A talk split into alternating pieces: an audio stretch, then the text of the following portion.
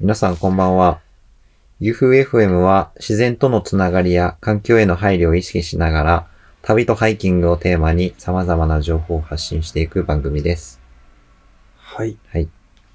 じゃあ、今日は、今日は何の話をしましょうか？はい。今日6話となる本日はですね、えっ、と、まあ、これまで、えーハイキングだったりとか、まあ、ハイキングに持っていく道具とか、うんその周辺のことをお話ししてきたと思います。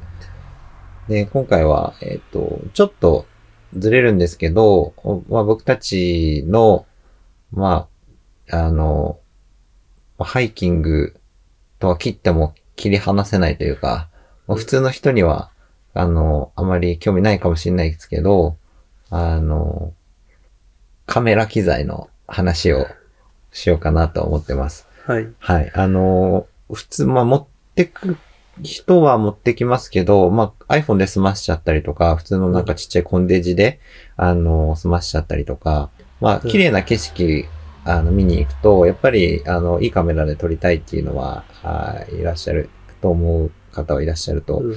思うので、まあ、今回の話もぜひ参考にしていただけたらと思うんですけど、とはいえ、ね、あの、結構、僕たち、えー結構振り切っちゃってるというか、あの、ちょっといいカメラで、あの、と気軽に撮ろうとかじゃなくて、ガチで、あの、まあ、プロ顔負けというか、あの、まあ、プロと比べると、ちょっとあの、見劣りするかもしれないんですけど、まあ、プロの方でも、あの、結構揃えるのが難しいような機材を揃えて山に持ってってるので、そうそう。そういうお話を今日はちょっとしていけたらと思ってます。そうそう。なかは。ない。かニッチな話だけど。はい。あの、今日はじゃあ、そのカメラと、あと、レンズのうん。絞って、まあ、他にもいろいろ機材持ってるんですけど、うん今日は特にカメラとレンズ、うん。あの、まあ必ず持ってってるものなので、そうだね。うん。で、特に、あの、アウトドアフィールドで、あの、活躍できるような、あーカメラ機材をちょっと中心にお話しするので、うんまあハイキングとか、あの、山に行かれる方で、ちょっと、あの、それほど、ね、カメラ周り詳しくない方とか、うん聞いていただけるとすごく参考になる話じゃないかなと思います。はい。じゃあ、まあ、最初は、お互い何のカメラ使ってるのから話してきます、カメ。ラ、はい。うん。上田くんは、僕は、はい。持ってるカメラはい。は、あの、富士フ、富士フィルムうん。の XT4 っていうはい。カメラ、ボディ。はいうん、富士。うん。ういいカメラですね。うん。で、えっ、と、まあそのカメラ使ってるんですけども、まあセンサーサイズは APS-C っていう、うん。一般に、まあセンサーサイズうん。は1インチうん。マイクロフォーサーズ、うん APS-C、フルサイズっていう、まあ大体、まあその4つの中の上から2番目のうん。センサーサイズの、まあちょっとフルサイズよりコンパクトなはい。カメラで、えっ、と、一応スチールも撮れて、うん。えっ、と、動画も撮れる。セで、センサーサイズっていうのは、あの、まあ、ざっくり言うと、ボケ感を、まあ、フルサイズに行くほどセンサーサイズっていうのが大きくなって、よりボケて、あの、映像と写真が撮れるっていう感じ。あ、そう、そうだね。んはい。それで、なので、フルサイズよりも、やっぱりボケ感は少しちょっと劣ったりとか、センサーサイズが大きくなると、うんその分、えっ、と、光を多く取り込めるので、えっ、と、暗所に強かったりとか、うん。そういうメリットはあるんだけども、うんその分フルサイズよりは、うん。軽いとか。あの、そう、ボディ含めてうん、レンズうん。も含めて、一回り小さくなったりとか、するので、僕はその、やっぱり、その、歩いたり、うん。えっ、と、山登りに行ったりするので、うん。少しコンパクトなカメラで、そこそこ画質うん。がいい、あの、カメラがないかなってところで、だよね。あの、富士フイルムの、うんその APS-C の XT4 っていううんカメラを使ってます。まあ、重さとか取り回しの良さとかを取るか、画質、あの、の綺麗さを取るか、永遠のテーマだよね。そのバランスだよね、やっぱ。そう、そのバランスが非常に重要で、重要だよね。特にアウトドアだとうね、ん。うん、まあ、ボディの丈夫さとか、防水性とか、うん、うん、アウトドアフィールドならではで考えなきゃいけないところもあるし、うん、うん、まあそこは、どっちを取るかだよね。んそうっていうことでそう、あの、割と軽くてコンパクトな T4 を選んだっていそう、T4 で選んで、う。はい。で、どうだろう。最初カメラのボディの話からしていく、うん、はい。で、まあ、僕はそれで、まあ、主に登山ハイキングが目的だったんで、うん。一応その選択肢としてうん他のメーカーもあったけど、あのー僕迷ったんですよ。うん。ソニーにするか、うん。富士フィルムにするかってうん。迷ったんですよね。で、ソニーもアルファ6600だっけ、うん。と AP APS-C うんあったんだけど、それがとても非常に軽そうで、うん。えっ、と、コンパクトだったんだけど、うん。一つ気になった点があって、うんあの、ソニーって、割とスタジオ向けうん。は屋内とか、うん。割と、えーっと、そういった中の環境下でうん。撮影することをメインに作られたカメラで、非常にコンパクトに作られてるはい。ので、なんか防水の、防人防的なところが、うん。もう考慮した設計みたいなことが書かれていて、うん。そこはすごく気になっていて、うん。最終的にはその富士フィルムとかは、うん。えっ、と、ボディも結構頑丈で、うん。えっ、と、まあ、冬山とかでもうん。持ってっても大丈夫そうだなっていうところで、富士フィルムにしたっていううん。ところもありますね。うん。T3 だっけ？あの、2代目なんだよね。えー上田くんは、X、H1 だ。あ、H1 か。うふん。そう。で APS-C のフラッグシップ機みたいな、一番、なんだろうな、最上位であったうん。やつを最初使ってたんだけども、うん。それを、それの方が頑丈だったんだよね。すごかったよね。だって、1月の、厳冬期の八ヶ岳で、もう、吹雪いてる中、は、あの、カメラ、下げてさ、うん。もう、胸元でね、あの、レンズ凍ってたもんね。ガチガチに凍って、でも故障もなかったんでしょ。うん、持って帰って普通に、なってるから、あの、ひ解凍するというか、うん。したら別に、レンズも別になんか壊れてなかったし、ね、うんうん、ボディも壊れてなかった。頑丈、富士は頑丈ということで。うん。まあそういうのもあって、うんだから、うん。で、H1 は使ってたけど、うん。やっぱりうちらって動画を今 YouTube で作ってて、うん。XH1 はあの、あれなんですよ。動画の8ビット。うん。8ビットでしか録画ができなくて、うんあとは 6K30p かなうん。しかできないんだけども、T4 の最新の今の機種って、うん。それが10ビットで、もうちょっとい快調色味を豊かに、あの、録画できるんですよね。だから、空とかのグラデーションとか、あの、樹林帯の緑の、うん。こう、し色彩豊かな表現とかは、やっぱ最新機種の方が良かったから、うんそこはそれで、そっちの方がいいかなと思って乗り換えたっていうのがあって、ダイナミックレンジってあの、えっと、色を、あの、より、あの、より、その再現性高く、あの、撮影できるんで、空とか、あの、まあ、よく見ると、すごくいろんな青が、青とか白とか使われてて、ダイナミックレンジっていううスペックが低いと、編集した時に、うん。えっ、と、空の色味を変えちゃうと、あの、グラデーションが再現されないので、滑らかなグラデーションにならずに、こう、だんだんになっちゃうっていう。そうそうそダイナミックレンジっていうスペックが高いと、その辺が滑らかな色調も再現できるっていうう。そうイなんでメージですすねね。。はい。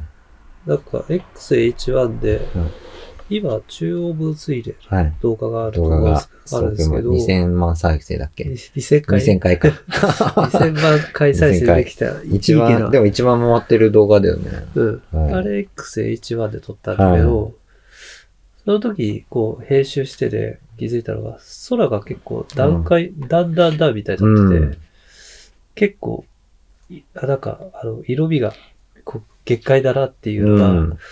あって、まあ、もうちょっとなんか、綺麗に、いや、せっかく歩いたから、うん。撮りたいなと思って、そこでなんか、ちょうどよく XT4 っていうのが発売されてたのかな。うん。だから、まあいいタイミングだったっていう。まだ、うんまだまだ使えるいいカメラだったんだまあ、まあ普通の人は、その色の段々とか気にならない人も多いかと思うんだけど、やっぱそこは気になっちゃうから、まあそうやってカメラを買い替えようみたいなうんところに繋がってくるそうそうだろう。けどね。そう。うん。で、なんかまあ、そういうのも含めて、今の、えっ、と、まあ動画っていうスペックの、うん。あの、スペック的にも性能的にうんもちょうどいい具合で、うん。なおかつ、堅牢性もあって、コンパクトなカメラシステムうん。ってところで、富士は結構魅力的で、うん。かつ見た目がね、うん。今ここに手元にあるんですけど、うん。このクラシックな見た目どうですか、んめちゃくちゃいいよね。そのダイヤルのところとか、なんか、あの、ひ一昔前のフィルムカメラとか、キャノンのね、フィルム時代のカメラのダイヤルとか、確かそんな感じとか、ニコンとか、そうそうそうう。ん、すごく見た目がクラシックで、そう。これが結構見た目がうん、気に入っちゃって、うん、結構この富士にした半半分の目的、うん。半分以上の目的がこの見た目が僕、この好きで富士のああ、。そう、大事だよね。見た目のモチベーション、見た目から来るモチベーションが上がるっていうのは往々にあるんで、そこ大事だよね。そうそうそう。使っててで、テンション上がるっていうのが大そ事だう。で今結構カメラどのメーカーも、うん。もうなんかほとんどいい画質で撮れるじゃないですか。うん。で、その中で、じゃあ、なぜこのメーカーにしたのかとか、うんこのボディ、機種にしたのかっていうと、うん。やっぱり所有欲というか持ちたいなって思うような、ものとしての魅力がね。がないといけないかなと思って、うん。僕は結構この富士のこういう見た目が好きで、うん。まあ、なおかつ最新の中のスペックはうん最新のものが載ってるんで、うん。えっと、見た目はクラシックで所有欲をくすぐられるものだけど、うん中身はきちっとしてるっていうところで、守備性と、その、守備性と、うん。あと、なんて、自分で趣味性と、あと、まあ、仕事にも使えるような性ああ、能まあそれ性とか、大事だよね。性能性をなんか両立してバランスいいなっていうところで、うん。結構気に入って使ってるんで、うん。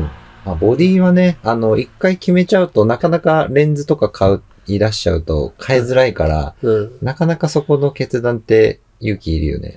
うんもうこのメーカーと一緒にもう死ぬんだぐらいの イメージっていうか、レンズ買い揃えちゃうとなかなかボディをね、あのー変えづらいっていう。そうだね。レンズ今、富士のやつだと、これ、XF の 33mm、23mm、うん。ズームレンズが、1、2、3、5本5持ってる。本も、はい。持ってるから、うんこれから 違う？うん。マウントっていうか、すメーカーに乗り換えるのは、うん。いや、しんどいなっていうのはあってう、ん。うん。だからね。まあでも、富士と一緒にもう心中するって決めてるんですよ。決めてる。だから、うん。まあ、あのーまあ APS-C のいいところは、まあその軽さとか、あのコンパクトさで取り回しがいいっていうのもあるけど、そのレンズも一本一本ね、フルサイズに比べて、今安かったり、ね、結構半額ぐらいとか、そうだね違うかったりするんで、まあその辺も、まあ揃えやすいっていうのも、うん、カメラやっぱレンズとこうセットで考えて買うものだと思うんで、そうだ。トータル的なコストを考えても、APS-C は結構そこはおすすめポイントでは。そうなんです。はい。で、レンズの話をしてもいいですか？ああ、え、どうする？あのカメラ、カメラレンズも。一緒にやっちゃって、次僕話す。じゃあ、あ、まあ、じゃあ、じゃあ、あじゃあボディをあ、ボディを。をね。じゃあ、はい西島くんのボデはいィを、上田くんは富士が、富富士士のボディを。富士のはい XT4 ってやつをい選びましたというところです。はい。で、対して、あの、ちょっと上田くんの富士を買うときに悩まれたソニーを僕は使ってまして、で、というのももともとソニーユーザーで、あの、10年ぐらい前かなあの、NEX7 っていう、あの、ソニーの、あの、まあ、APS-C 機をずっと使ってて、僕はずっとそれ使ってたんですよ。あの、レスで、使ってた時は、あの、そこまで、あの、カメラ機材を欲がなくて、はい。あの、まあ、ず、最初についてたレンズキ、キットレンズ使ってましたし、あの、ずっと、そのね、当時、あの、フル HD で、えっ、と、60fps 撮れるっていうカメラがすごく話題になったのがこの NEX7 で、で、今 4K とかね、あの 6K とか出てるけど、当時あの10年前は結構フル HD で 60fps っていうのもすごくて、うん。で、その時買った理由としてもやっぱり動画機といえばソニーっていう理由で買って、まあ、動画といえばね、ソニーだよね。で、ずーっとこれ使ってて、うん。うん。で、今生産終了してしまったんですけど、で、ユーフーハイクでも一番最初に上げた白馬三山重走した動画、一本目の動画もこれで撮ってるんですけど、で八ヶ岳とうん。かもね、あの雨ですごかったあそうそうそう X7。そう。これを持ってって、うん。で、見比べてもらうとわかるんですけど、やっぱり、あの、今の、あの、富士とかねうん、あの、僕が今新しく買ったカメラで撮った動画とか見ていただく、見比べていただくとわかる通り、すごくやっぱ画質的にも、あの、当時はすげえと思ってたんですけど、やっぱり時代の進、その機材の進歩すごいなって思うところがす。ごいよね。はいうん。あ、で、話それましたけど、ずっと僕はソニーユーザーで、うんで、今使ってるカメラが、あの、ソニーの α7S3 っていう、うん。まあめちゃくちゃ動画に特化したカメラを、あの、で、去年、一昨年か。一昨年ぐらいうん、一出たやつか。昨年の年末に、あ、10月ぐらいかな、出て、えーっと、買いました。うんはい。でもこれもめちゃくちゃ、あの、まあ、ソニーといえば動画そうだね。性能で、理由で買いました。はい。めちゃくちゃ高いです、これ。えっと4 50 50万ぐらいしますね4 50万ぐらいするよね。うん。で、やっぱ動画に、あの、性能に振り切ってるっていうだけあって、あの、まあ、ISO が、えっ、と、40万9600。いやー、す 化け物だよね。で、ダイナミックレンジが15ストップで、うん。えっと、10ビットで、えー、4K120fps 撮れるっていううんカメラでちなす。みに、だって富士が、磯がだって1万2800うん。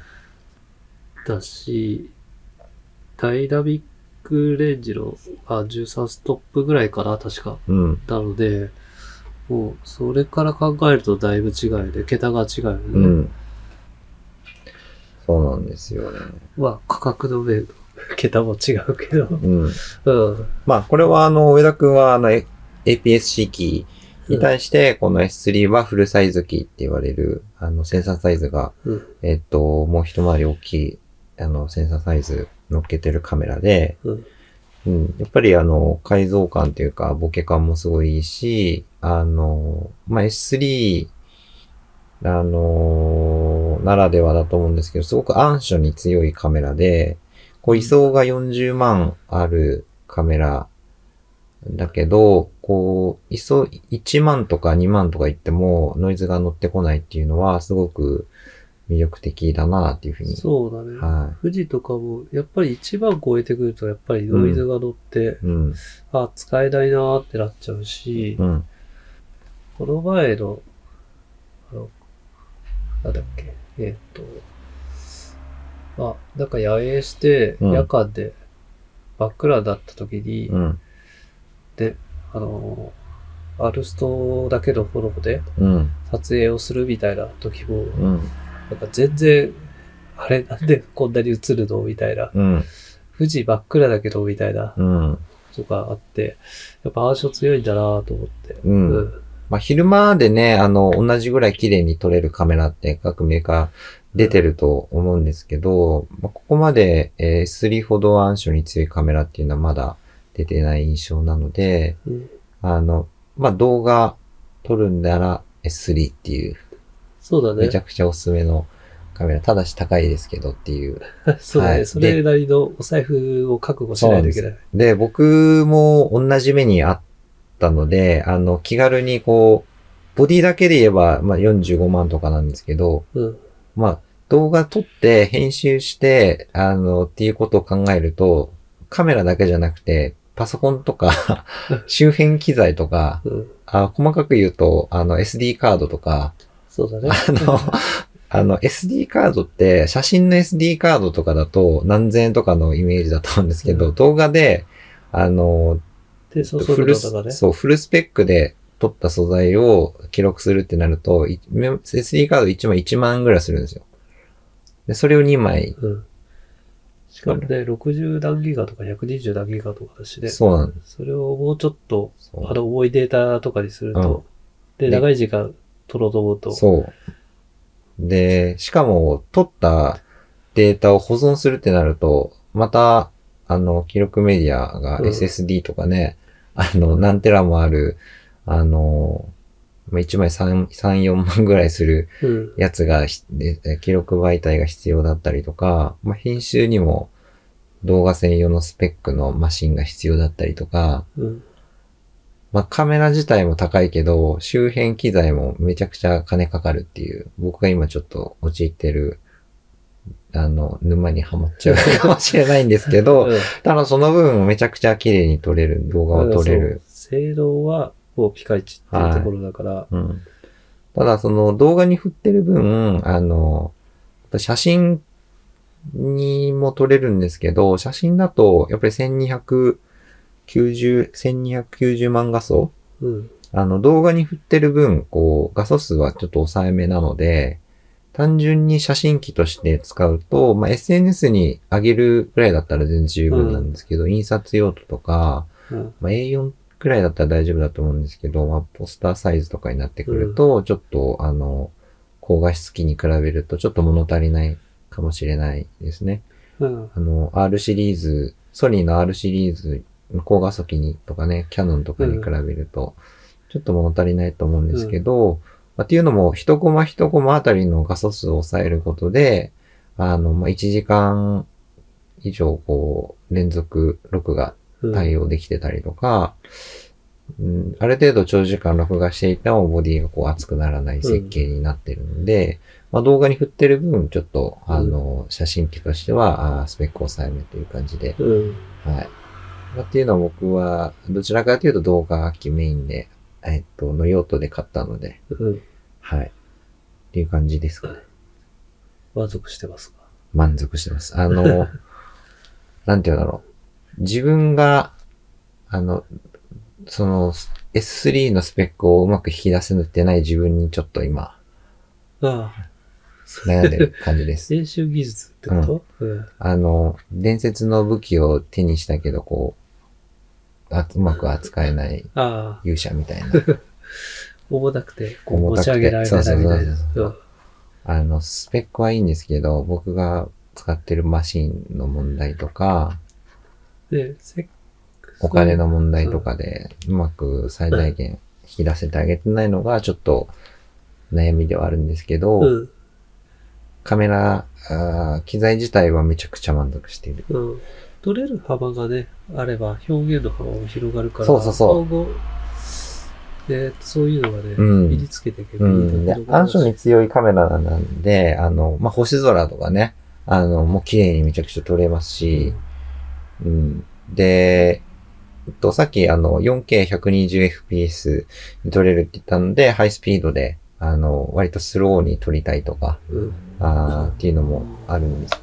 できるので、ただそうなるとやっぱりデータがめちゃくちゃ重くなって、記録するのも大変だし、編集するのにも 相応のスペックのマシンがいるっていうので、まあその辺がうまく、あの、今の自分の編集環境だと引き出せてないので、うん。うん、そうですね。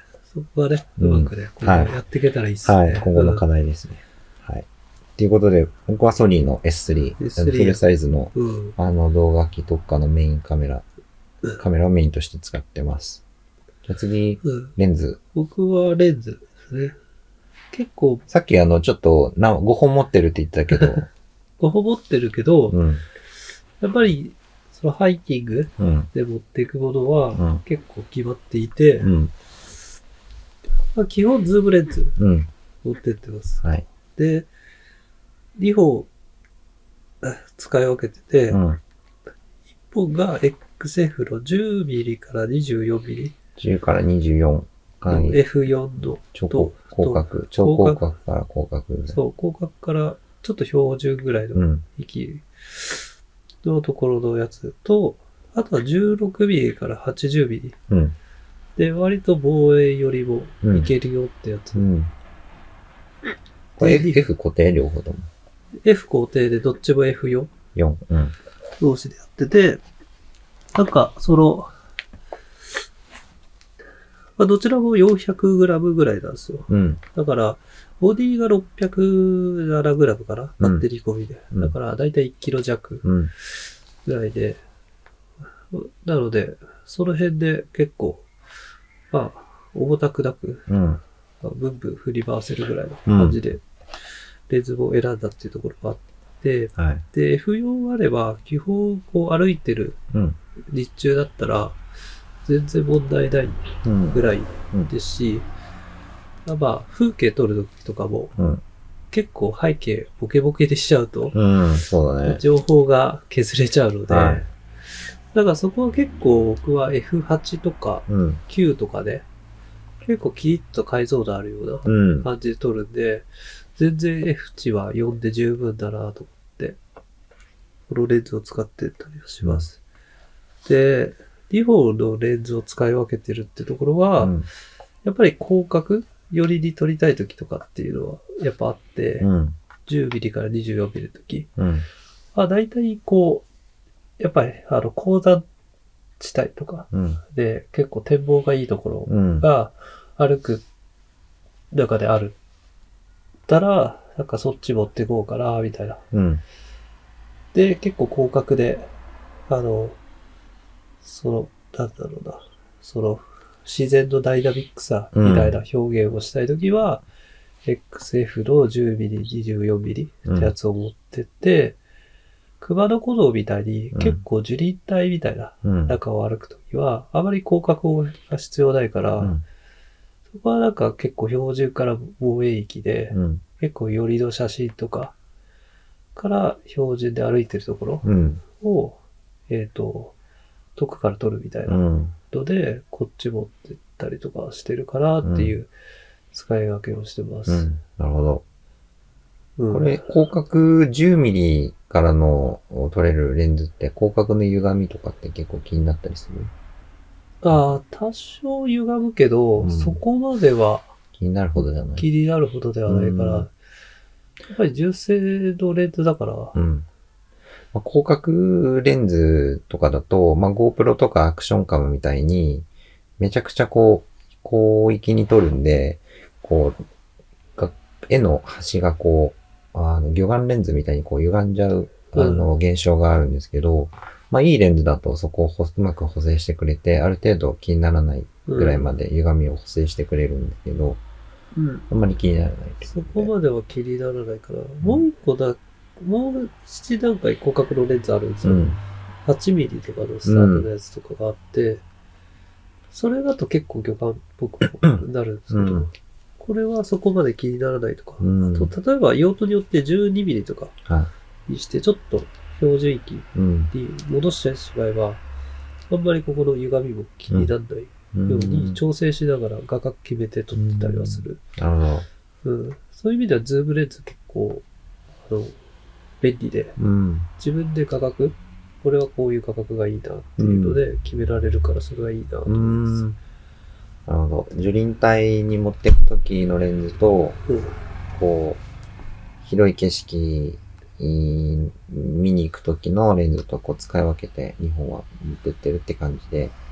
そうそうそうそう。うんまあレンズってこう、ひどんな絵を撮りたいかによって、こう、ひなんか人のさ、なんか見てる、あの視線がこう、どういうものを、どういうフィルターでこう、世界を見てるんだろうみたいなのが現れるからいいよね。結構、うん。景色とかが割とよく撮りたいっていう、上田くんのこのうん。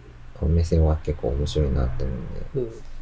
これ人撮りたいとかだとまた持ってくレンズ変わってくるのね。人そうだね。込みで。人込みで撮るとか。うん。まあでもうちらもね、人を、自分たちをうん。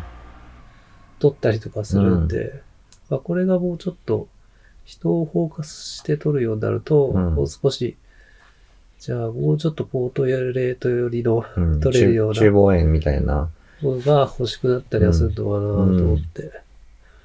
そうですね。うんそこはちょっと、あの、目的によっ。レンズはこう、選んだり買ったりして、うん。まあレンズは、あの、どのボディ、メーカーのボディを使ってるかによって、あの、ね、付けられるレンズが変わってくるっていうのと、うん。あと、さ、今言ったような何を撮りたいかっていうところと、で、あとは、あーこう、重さ。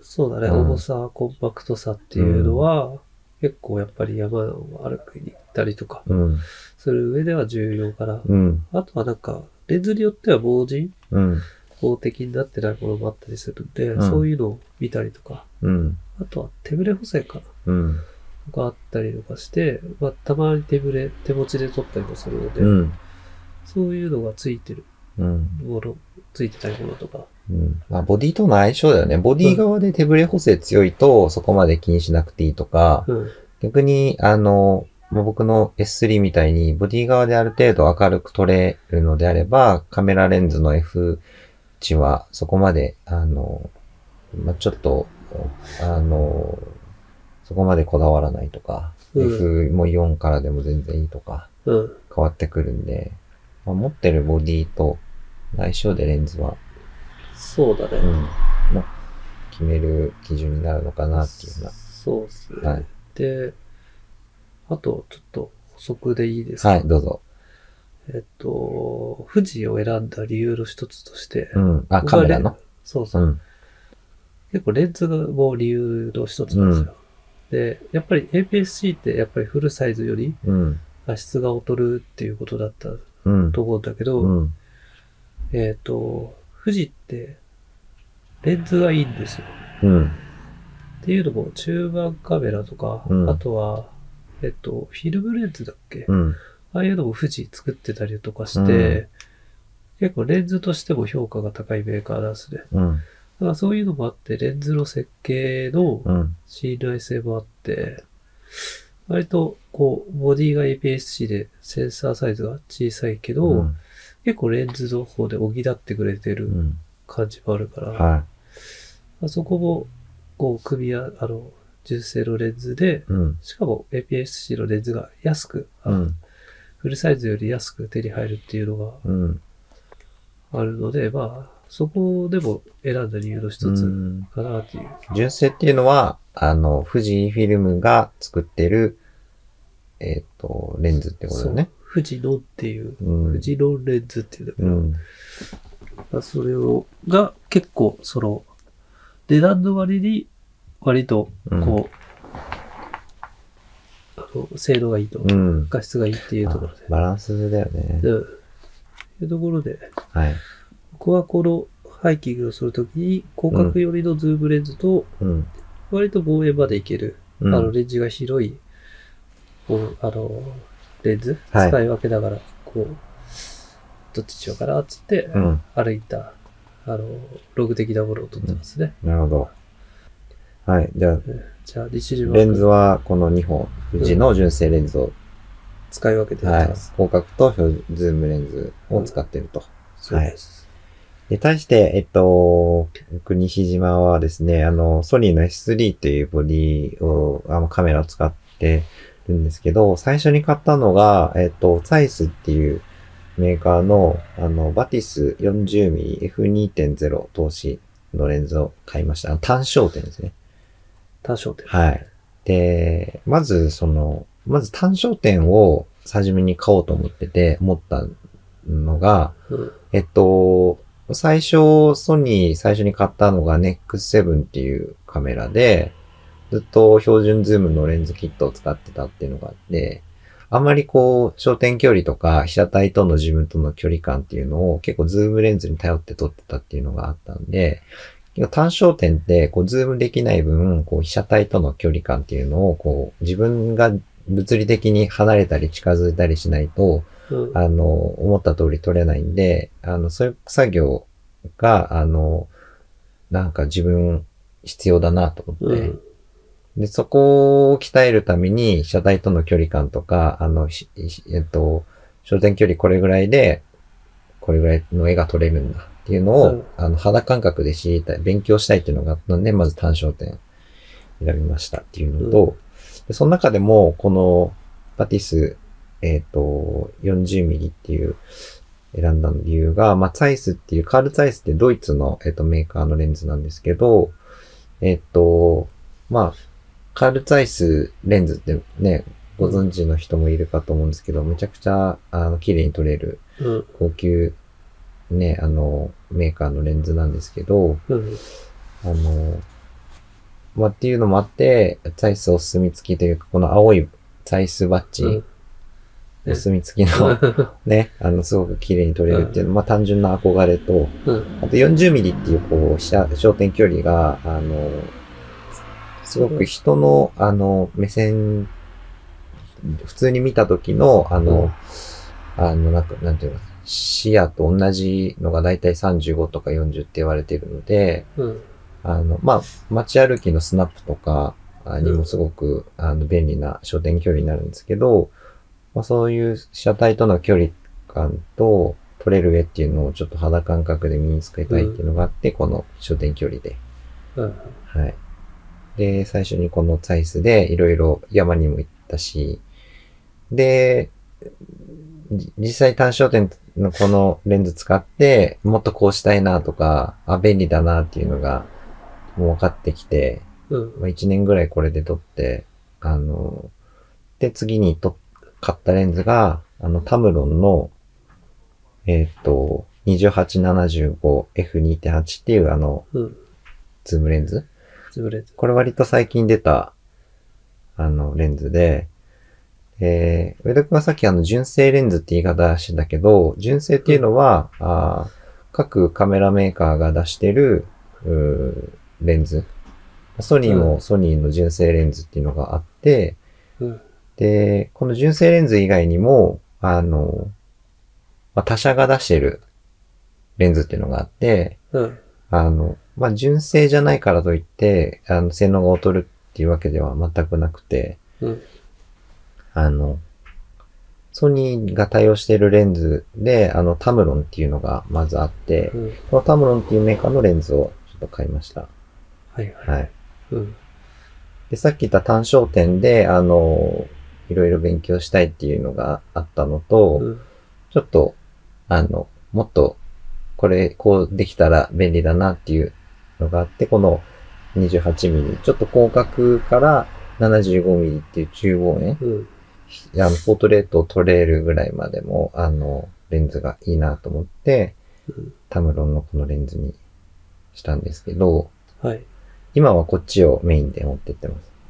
ああ。普段も、普段もってこと普段は、あの、なんか、スナップ感覚撮りたい時とか、気軽に街出る時は、サイズ使ったりとか、あと物撮りししたりとうか、ん。する時は、サイズのレンズ使ってます。で、F2 から出るんで、うん。あの、結構暗いところでもあ撮れたりとか、そうだね。うん FD.8 だとだいぶ明るいよね。うん。はい。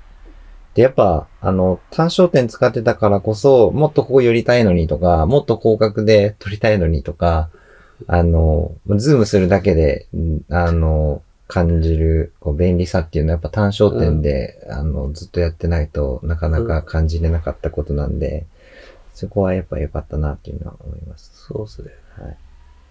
で、一応、ツァイスのレンズが、えっ、と、えー 361g。うん。で、タムロンのズームが、えっ、と、540g。これでもかなり軽い方だと思うんですけど、軽い方だよね。うん。で、ボディの S3 が、えっと、699g、700g とかなんで、まあ、両方乗っけても、だいたい1キロちょっと、うちょっん、とぐらいか。うんうん。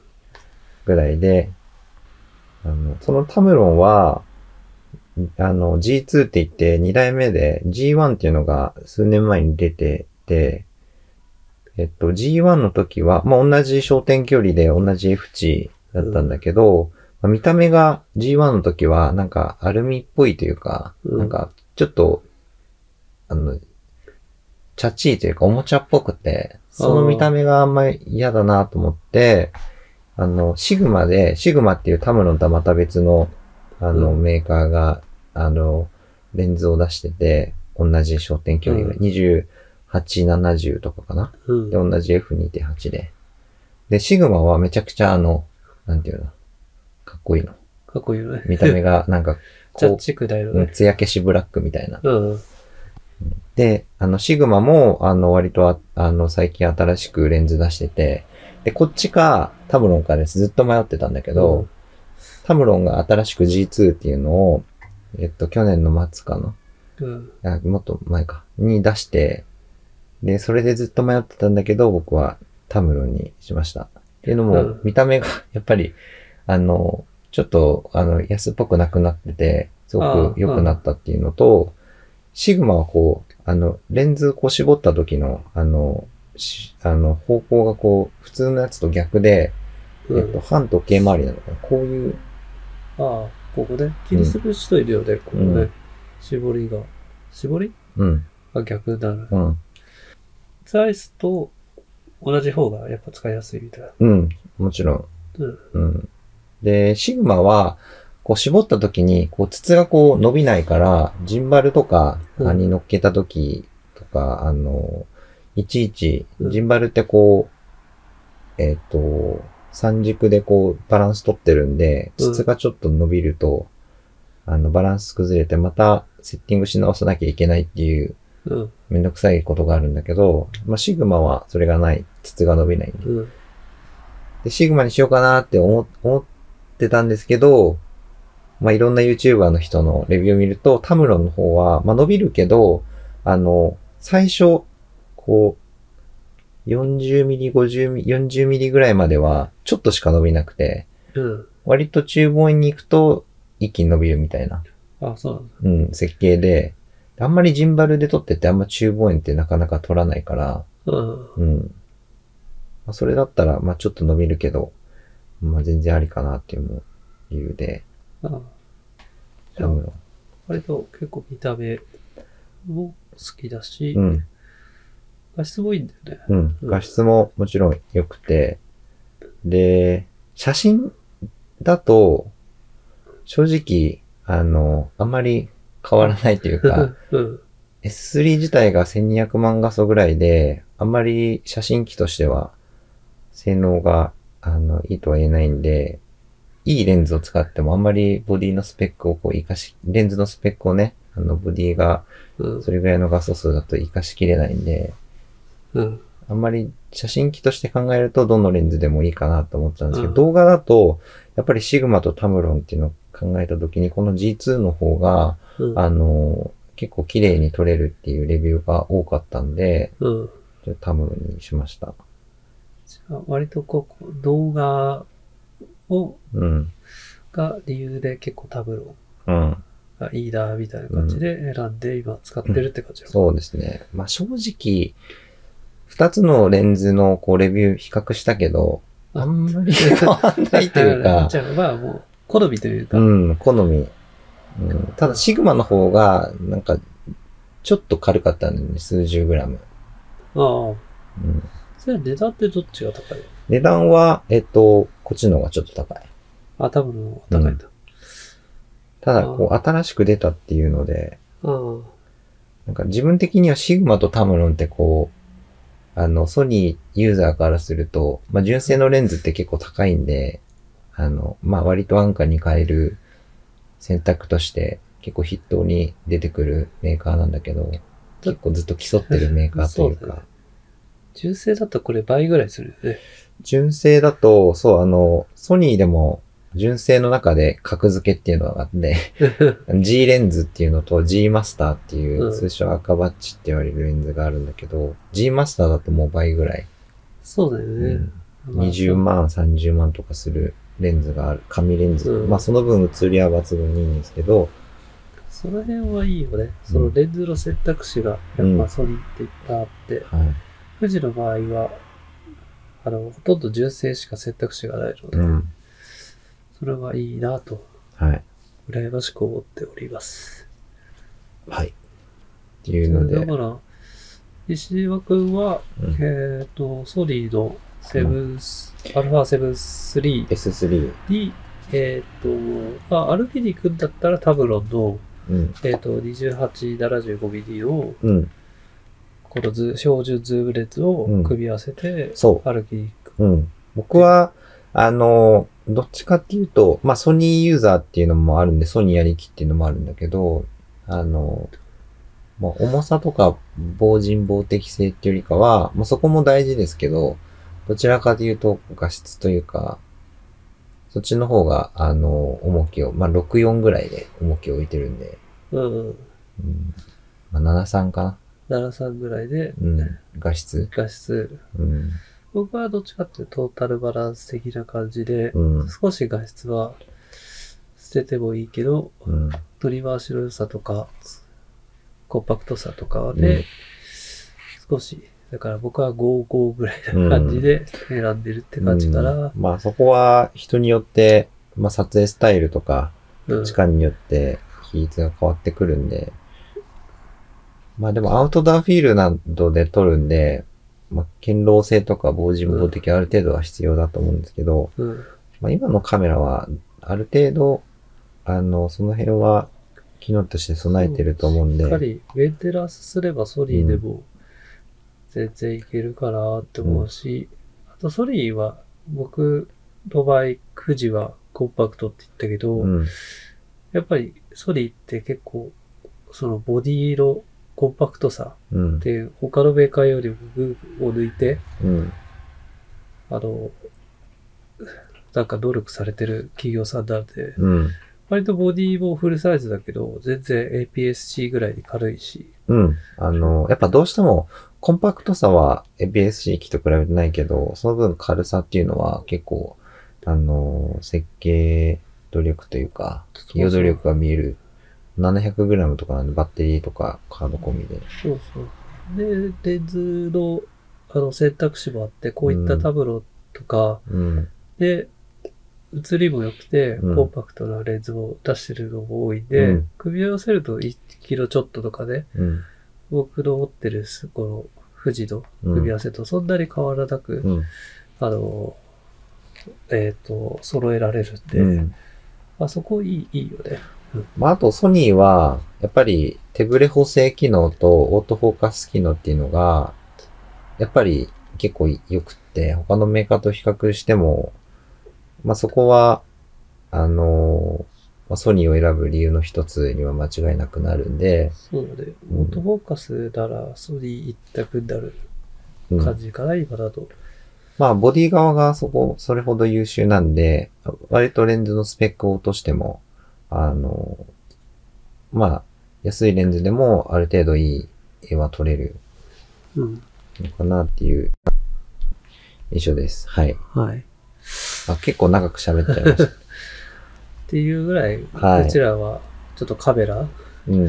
で、まあ結構、あの、ソニーも今話した富士もかなり高スペックなカメラで、そう、ここまで揃えなくても十分うん iPhone とかでいい絵は撮れるけど、うん。まあよりね、あの、自分の、あの、思ったように編集したりとかって考えると、まあこれぐらいのカメラを揃えた方がもうよりね、楽しくハイキングできるんじゃないかなってそいううのは。そう。歩いた記録を残すには、記念残すには。歩いてる時はもうしんどい、しんどいしかね。ないけどね。そうだね。だから、ちょっと、こう、か今カメラとレンズの話だけど、うん。その、他にもね、三脚だったりとか、そいろいろこのカメラを担ぐ時にどうしてるとか、そういった話をちょっとね、う。うん。あの、今後話していけたらいいと思うんで、まあ、カメラバッグとか、うんえっ、と、まあ、実際撮影している時どういう風に撮影しているとか、うん、その時どう、あの、工夫しているとか、うんカメラと今日レンズの話だけど、えっ、と、えー、ドローンとかさ、もうあるもんね。あ、そうだね。ドローンもあるね。ドローンもあるやつね。うんうんドローン、三脚、ジンバル、まあいろいろあるんで、まあこの機材の話はまた、あの、アクセサリーの話とか、いろいろできるんで、そう、うんこれをいかに、あの、歩きやすく持ち運ぶかっていうのを、うん。割とね、1年2年試行錯誤しながらやってきたんで、はい。その辺で、あの、ちょっとシェアできれば、うん。で、僕らが、えっと、結構 UL っていうか道具を軽く、まあ、削ってる理由の一つとして、まあ一番大きな理由として、機材が重たいから道具を削らざるを得ないっていうのがあるんです。うんあの、普通の人は、あの、ね、あの、違う理由で、あの、快適に歩きたいってもちろんそうですけど、うんうんあの、言えるっていうのを取り組まれてると思うんですけど、僕らはもう一番は、やっぱり道具を、カメラが重たいからっていう。そうそう。いかにバックパックに詰め込めるかとか、はい。そうなんですよ。うん。まあそういうところをちょっとまた次回おはい話できたらと思うんで、今回は、じゃあ僕らが持ち運んでる、うん。歩歩きながら持ってるカメラ、レンズのお話でしたと。はい。はい。じゃあ6回ちょっと以上でうん、ちょっと長くなっちゃいましたけど、あの、まあ、他にも YouTube、インスタでも情報発信してますので、よろしければチャンネル登録、フォローお願いします。よろしくお願いいたします。じゃあ今日6回目、あのカメラとレンズのお話でした。はい。ありがとうございました。ありがとうございました。ではでは。